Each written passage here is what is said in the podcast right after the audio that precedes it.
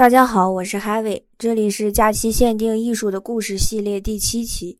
这一期节目来聊一聊近几年重新进入大众热潮中的胶片摄影。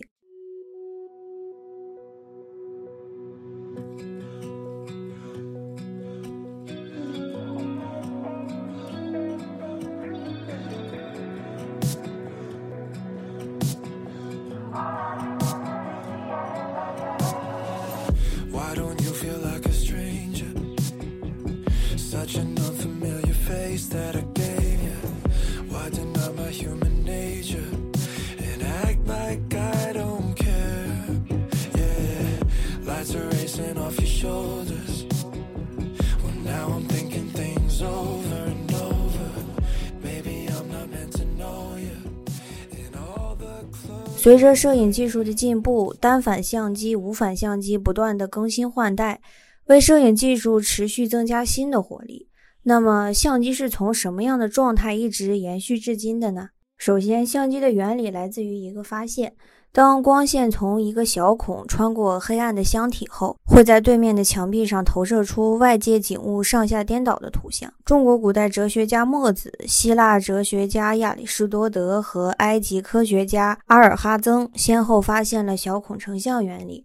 一四九零年，达芬奇详细记载了小孔成像的技术，并用它来记录星星的轨迹。早在十八世纪前，最早的相机已经诞生。据记载。伦勃朗、维米尔、卡拉瓦乔等艺术家在当时已经将暗箱的原理运用到了绘画领域中。而1550年，意大利的卡尔达诺将双凸透镜置于原来的针孔位置上，映像的效果比暗箱更为明亮清晰。1558年，意大利的巴尔巴罗又在卡尔达诺的装置上加上光圈，使成像清晰度大为提高。一六六五年，德国神父约翰章设计制作了一种小型的可携带的单镜头反光映像暗箱，因为当时没有感光材料，只能用于绘画。此外，意大利学者波尔塔于一五五八年出版的《神奇的自然》中也运用了这种方法制造图像。一七二四年，舒尔茨偶然发现涂上硝酸银的物质能够对光感兴趣，但是图像消失的快。直到一八二六年，世界上才有了第一张照片，拍摄者是法国人尼埃普斯。尼埃普斯使用涂有感光性沥青的锡基底板，通过阳光和原始镜头来拍摄窗外的景色。在曝光八小时后，经薰衣草油冲洗，世界上第一张照片在 Liglas 窗外的景色出世。仔细观看可以发现，照片中建筑墙体上可以看到阳光的印记。一八三三年，尼埃普斯的合作伙伴。路易斯·达盖尔在其去世后沿袭了他的研究，并于1833年发明了第一台可以实际操作的相机——银版照相机。基卢克斯银版照相机由阿尔方斯·基卢克斯公司制造，是照相史上第一款批量生产的照相机。到了一八三七年，达盖尔用感光过的镀银铜板浸泡在加热的盐水中，获得定影而完成了自己的达盖尔法。在一八三八年，达盖尔拍摄的巴黎寺院街是世界上第一张被售出的照片。由于当时技术有限。曝光需长达将近十分钟之久，街上的人因为走动而未被记录下来，而路边的人因为一直在原地打磨东西，就留下了影像，成就了世界上第一张人像。一八三九年八月十九日，法国政府买下了银版照相技术，并在全世界范围内免费公开。达盖尔也因此成名，被誉为摄影之父。后来，每年的这一天被定为世界摄影日。人类历史上第一张自拍照，其实早在1839年就出现了。照片的拍摄者是美国摄影师罗伯特·科尼利厄斯，只不过那时照相机并未普及，普通人还没办法玩自拍。而奇怪的是，为什么19世纪50年代前的人物照都非常严肃，几乎没有笑脸？背后的原因其实是由于当时的曝光时间约为三分钟左右，而为了保证成像的效果。所以拍摄时仍需要用脖子支架以及药品来保持静止。一八三五年夏天，他将经过处理的纸张插入特殊的相机后，成功获得一组拉科克修道院的复像，其中包括一幅邮票大小的花格窗的影像。一八四零年，约翰·德雷珀拍摄了第一张月亮，这张照片摄于纽约大学屋顶观测台。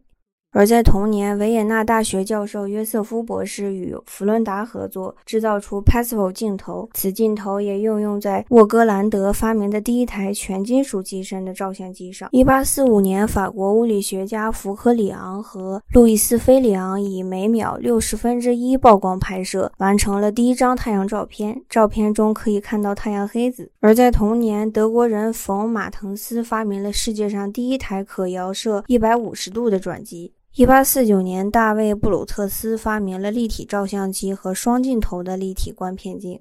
随着时代的发展，大众开始对摄影有更多的期待。是否可以拍出彩色照片？专家们也为此做了很多的研究。在一九六一年五月十七日，第一张彩色照片在苏格兰皇家学院展出。这张照片记录的是一条苏格兰花格尼缎带。第一张彩照之父是苏格兰物理学家、数学家麦克斯韦尔。他认为用色光三原色。也就是红色、绿色、蓝色可以混合出世间任意一种颜色。他提出的摄影原理由摄影师托马斯·萨顿长进而实现。一八六六年，德国化学家奥托·肖特和光学家卡尔·蔡司在蔡司公司发明了正光摄影镜头。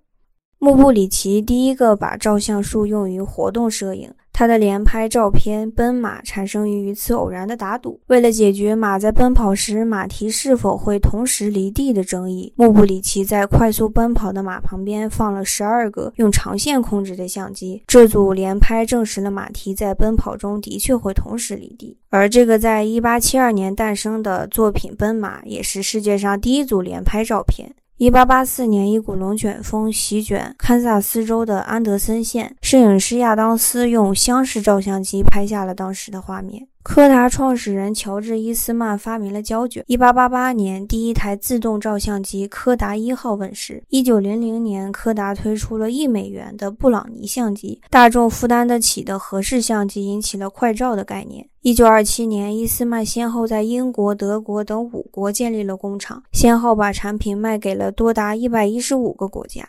在一八九五年，世界上第一张 X 光照片诞生了，拍摄对象是拍摄者物理学家威廉康德拉伦琴妻子的手。一九六零年，美国人乔治希拉斯首次使用了闪光灯。在上世纪十至二十年代，莱卡相机由奥斯卡巴纳克设计和创造，同时巴纳克也是一名摄影师。而他的作品《韦茨拉尔的铁矿广场》被认为是摄影史上最经典的作品之一，同时也是史上第一幅三十五毫米照片。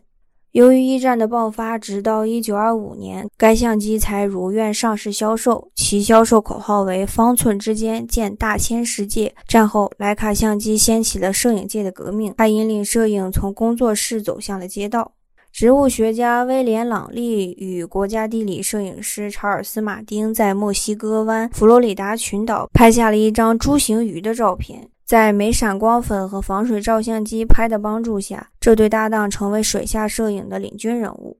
一九四八年十月二十六日，美国宝丽来公司在市场推出世界上第一个即时成像相机——宝丽来九五。世界上第一张数码图片是由扫描生成的。然而，第一部数码相机在一八年之后才出现。一九七五年，柯达年轻工程师史蒂夫·萨森发明出了数码相机，但那时柯达公司并没有人对数码感兴趣。当时没有人愿意看到自己的照片被放在电视上。柯达在二零零四年才终于走向了数码相机的道路。柯达从2009年停产 Kodak Chrome 胶卷，宣告了一个时代的终结。作为胶片时代辉煌的见证，克罗姆的停产也意味着柯达和胶片摄影渐渐走出了时代的聚光灯。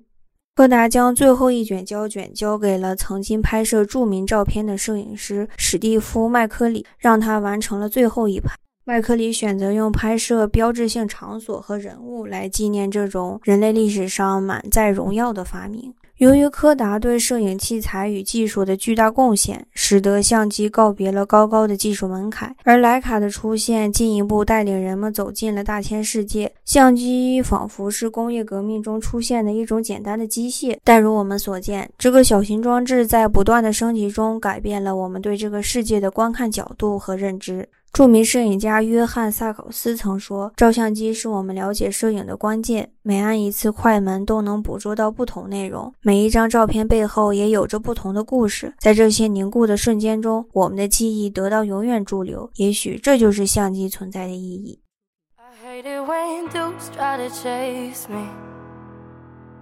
I love it when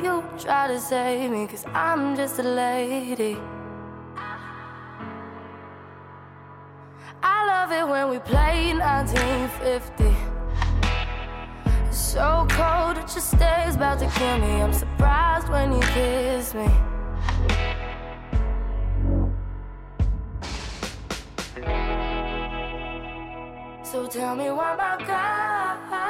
胶片相机的科普总的来说比较复杂，所以希望我可以用最简洁的方式向大家介绍。对于胶片相机的入门，画幅大小一定是第一考虑的问题。我们最常见的呢就是一三五和一二零，画幅的大小在摄影中是至关重要的。更大的画幅也就代表着更清晰的成像和更纵深的空间。在我们的数码相机还没有诞生的时代，商业摄影或是巨幅海报都是由幺二零相机完成的，而幺三五胶片机与其胶卷便更加日常、更加便携，使用的频率更高，价格相较于幺二零来说也更加低廉。所以本期向大家介绍与推荐的便以幺三五的胶片机为主。对于胶片机的分类呢，一般来说呢有三种。第一种就是傻瓜相机。傻瓜相机顾名思义呢，就是操作非常简单的一种胶片相机，它无需调节任何的参数，整个拍摄过程都是由相机自动调整。不过，当然，使用傻瓜相机的时候，也需要人为的进行一些调整，比如说拍摄模式、闪光灯是否开启，这些还是需要自己操作的。即使是傻瓜机，也是分很多档次的。对于我来说，比较推荐的品牌呢是奥林巴斯。佳能、美能达、尼康、富士。其实挑选傻瓜相机最好的方法是在各大社交软件上搜索相机的型号，看一看拍出来的样片，然后根据你自己的喜好来选择相机。第二种类型呢，就是胶片单反相机。胶片单反相机和单反相机的操作是一样的，只不过是换成胶卷的形式。胶片单反相机呢，分为三种档次，第一种是入门级别。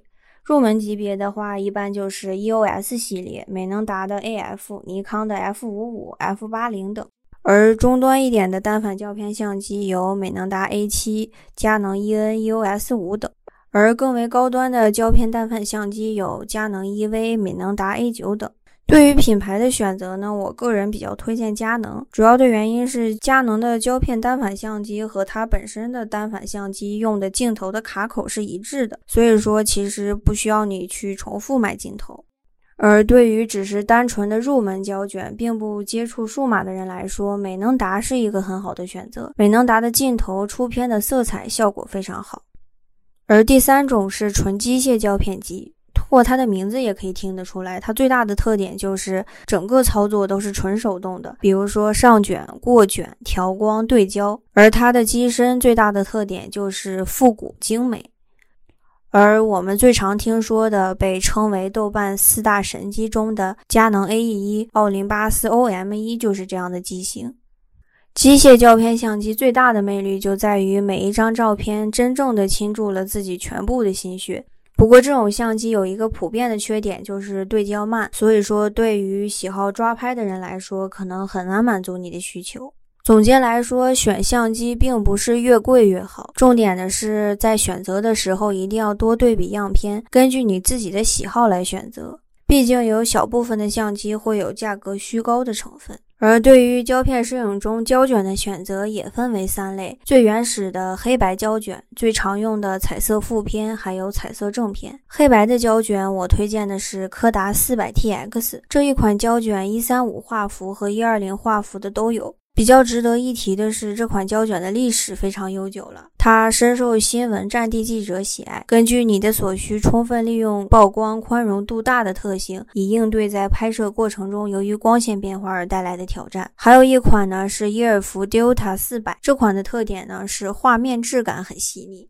第二种类型呢是彩色负片，这一款胶卷最适合的是在阳光灿烂的环境使用，阴天的话画面就会显得很灰很脏。我自己本身最常用的是富士 C 两百和柯达金两百。这两款胶卷的差别在于，富士来说颜色更冷，更偏绿。我个人喜欢用它拍摄人像，会呈现很独特的色彩；而柯达则偏暖色调。拍摄户外、阳光等效果很好。还有一款呢是富士业务一百，特点就是我们常说的日系小清新的感觉。那么阴天最适合的胶卷就是彩色正片，这款通常有着很浓烈的色彩，例如富士 RDP 三。由于富士特有的蓝绿色调，在阴天拍摄时会显出很清透、很高级的感觉。还有一款呢是富士的 RVP 五十，这款胶卷呢是我觉得非常适合拍摄风景的，因为它的饱和度极高，所以拍出来的景色反差很大，效果非常惊艳。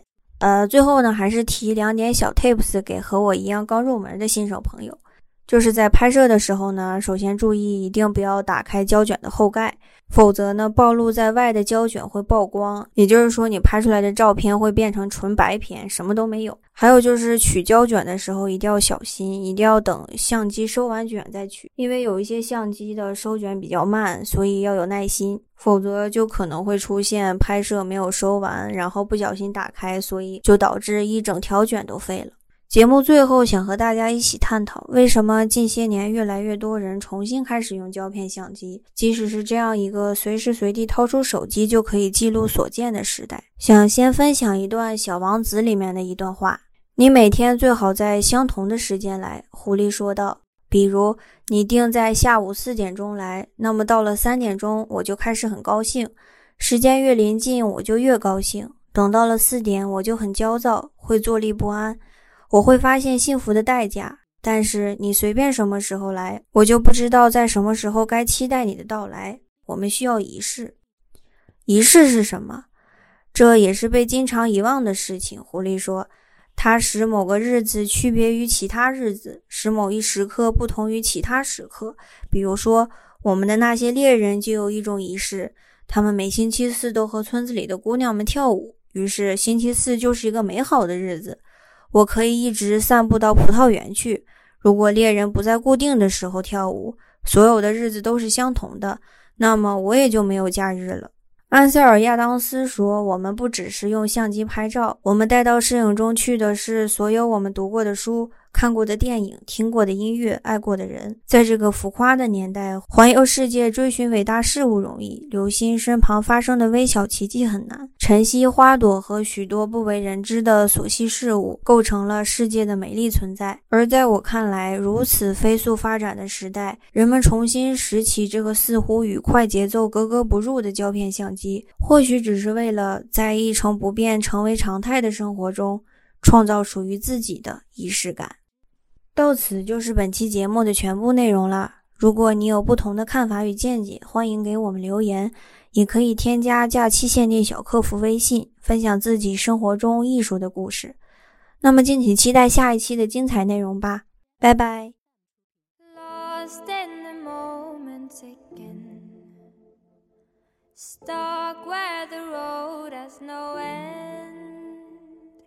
Keeping the One day life will be kind. We are.